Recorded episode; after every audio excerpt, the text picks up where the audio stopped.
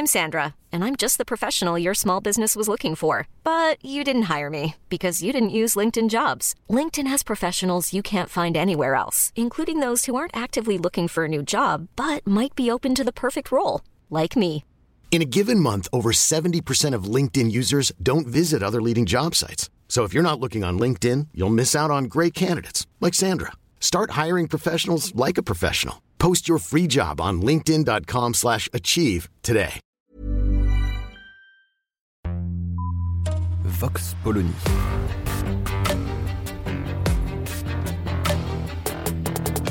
L'actualité vue par la directrice du magazine Marianne, Natacha Polony.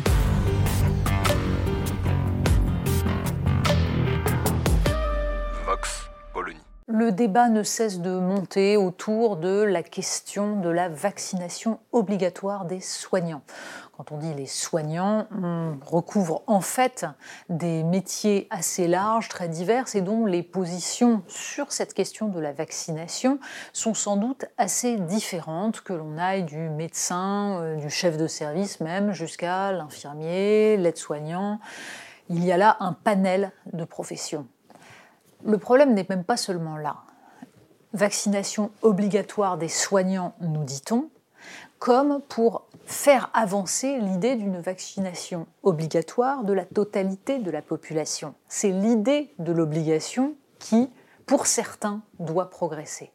Or, la vaccination obligatoire des personnels qui sont en contact avec des personnes fragiles, que ce soit d'ailleurs les différents métiers de l'hôpital public ou les aides aux personnes âgées à domicile, ou bien encore les médecins libéraux, tout cela n'implique pas les mêmes problématiques que la population générale. Ça n'a même rien à voir. Et c'est la raison pour laquelle ceux qu'on appelle les soignants ont déjà des vaccinations obligatoires parce qu'on considère qu'ils vont de fait entrer en contact avec des gens qui, par définition, sont plus fragiles, sont exposés à des maladies et que le rôle d'une personne qui soigne est avant tout de ne pas nuire. Primum non nocere, c'est la base du serment d'Hippocrate pour tout médecin.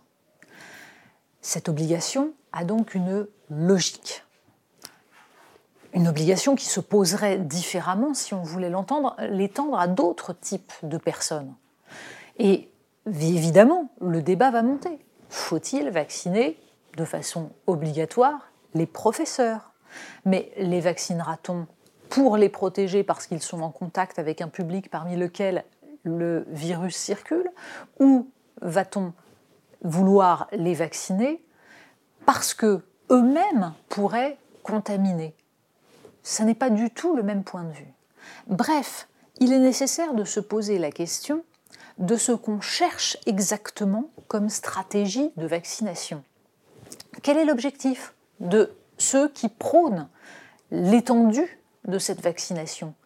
Bien sûr qu'il faut d'abord revenir aux chiffres, à la question cruciale. Le vaccin protège, il évite les formes graves, auquel cas vacciner un maximum de personnes permet d'éviter l'engorgement des services médicaux, des services hospitaliers. Or, c'est cet engorgement qui a incité les pouvoirs publics dans tous les pays à confiner.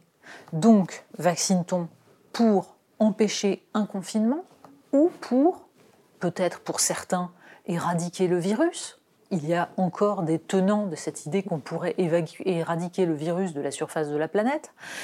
Est-ce qu'on vaccine pour permettre à chacun de se protéger et de ne pas tomber malade? Auquel cas, en effet, il faut savoir si les variants empêchent de tomber malade et de transmettre le virus. Personne, jusqu'à présent, ne pose les problèmes de cette façon. Or, une obligation est par définition une atteinte à certaines libertés. Des professions spécifiques peuvent choisir d'avoir en effet des obligations induites par leur profession. Le problème ne se pose pas de la même façon pour une population globale. Les obligations vaccinales existent pour les enfants, pour inscrire des enfants à l'école, et c'est ce qui a permis d'éradiquer certaines maladies sur des décennies. Est-ce que ça se joue réellement de la même manière sur une population adulte, normale, dans un temps court? La réponse est dans la question. Vox Polony. Retrouvez tous les podcasts de Marianne sur les plateformes de streaming. Et puis les analyses, articles et entretiens de la rédaction sur marianne.net. Et surtout, n'hésitez pas à noter cet épisode et à nous laisser vos commentaires.